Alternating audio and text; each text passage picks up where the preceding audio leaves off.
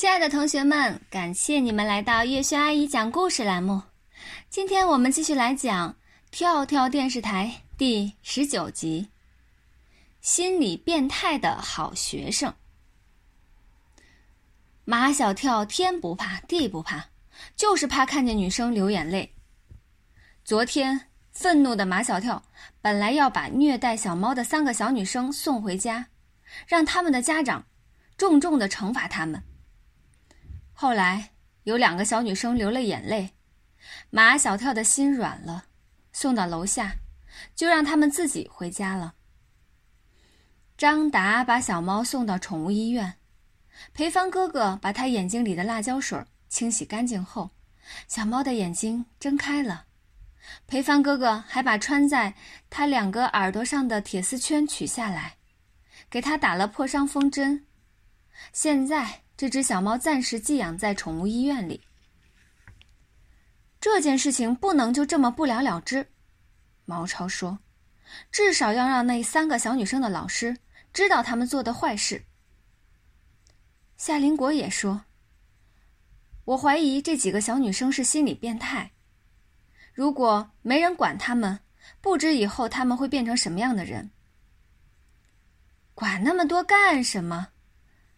唐飞只关心他拍的东西。我全拍下来了，那是相当的有新闻价值。这个节目拿到跳跳电台，肯定又是一颗重磅炸弹。这件事情就发生在我们的眼皮底下，我们都看见了，我们能不管吗？唐飞，如果他们是你的妹妹，你管不管？唐飞一把揪住毛超的衣领。我没有妹妹，如果我要是有妹妹，只能是杜真子。不许你说杜真子。马小跳最讨厌唐飞，一天到晚把杜真子挂在嘴边上说来说去。不要吵了，我们一块儿去找二年级的老师。他们都听夏林果的，便跟着他来到二年级办公室，在办公室门口遇见学校的大队辅导员。他又把夏林果叫走了。马小跳带头走进办公室。请问，谁是周小妮、王鑫、胡娜的老师？周小妮就是那个缺门牙的。王鑫就是大眼睛，胡娜就是卷头发。坐在最里边的一位戴眼镜的老师，从几堆作业本中抬起头来。足足打量马小跳有一分钟，才问道：“什么事？”“哦，是这样的，昨天下午放学后，马小跳和毛超都抢着要说：‘我我到底听你们谁的？’毛超被戴眼镜的老师的冰冷的表情吓得退到马小跳的后面。他说：‘我补充。’马小跳把昨天发生的事情讲了一遍。”毛超只补充了一点点。讲完了，他们都以为三个小女生的老师会有多大的反应，结果他一点反应都没有。眼镜后面的目光，冷静的在马小跳和毛超的脸上扫来扫去。你们很会编故事啊！不是故事，是真实的事情。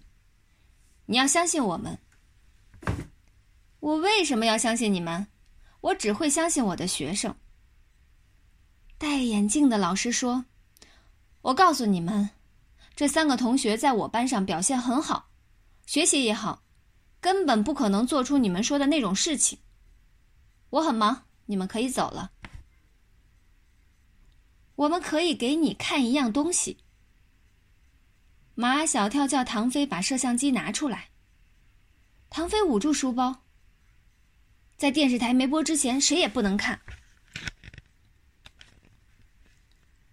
别演戏了，快走吧。这话让唐飞很受刺激，他拿出摄像机，把昨天在废墟那里拍的情景放给戴眼镜的老师看。看着看着，他的脸变得铁青，嘴唇和双双手都在颤抖。放完后。唐飞把摄像机放回书包里，向马小跳和毛超一挥手：“走吧，等一等。戴眼镜的老师说话的语气跟刚才完全不一样了。暂时别拿到电视台去，我们先。唐飞不干，我们又不是拍着玩的，拍了就是为了要拿到跳跳频道上去播的。毛超向那位老师炫耀：“我们几个都是跳跳电视台的，电视台跳跳频道上播的好多节目都是我们拍的。跳跳电视台在学校里的知名度很高，但戴眼镜的老师是教低年级的，平时不是太关心，更不知道跳跳电视台居然是眼前这几个看起来调皮捣蛋的男孩子搞的。”作为那三个小女生的班主任，现在他才真正意识到问题的严重性。如果虐猫事件真的在电视台上一曝光，戴眼镜的老师不敢往下想。校长很快知道了，他三步并作两步，亲自到班上向唐飞要摄像机。校长要，唐飞不敢不给。要知道，没有校长的默许。唐飞根本不可能天天带摄像机到学校来。两节课后，下午的放学铃声刚响起，男教导主任在教室门口堵住马小跳和唐飞，把他俩带到校长办公室去。戴眼镜的老师也在。办公室里的空气像凝固了一样沉重。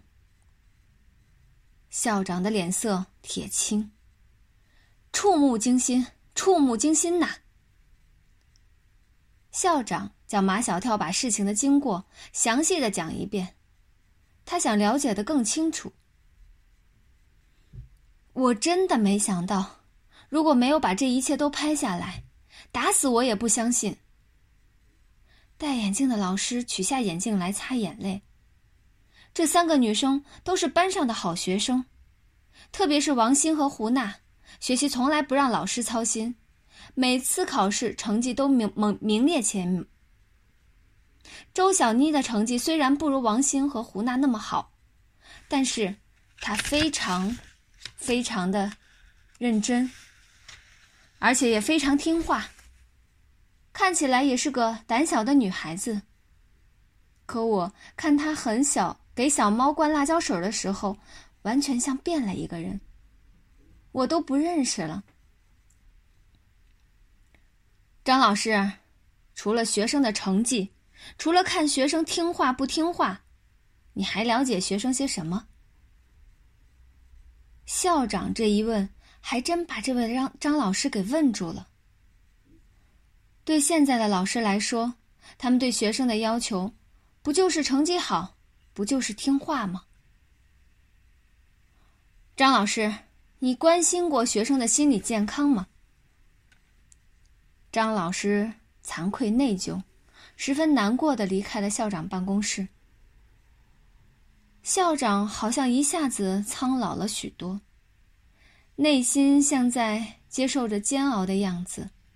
他似乎已经忘记，马小跳和唐飞还站在那里。马小跳和唐飞来到校长身边。校长。校长睁开眼睛，看看唐飞，看看马小跳，心里感慨万分。也许他们的成绩不是那么好，也许他们不是那么听话，但是他们是心理健康的孩子，是有情有义、容易感动、爱憎分明、表里如一的孩子。好啦，亲爱的同学们，感谢你们的收听。今天我们的故事就讲到这里啦，我们再见啦。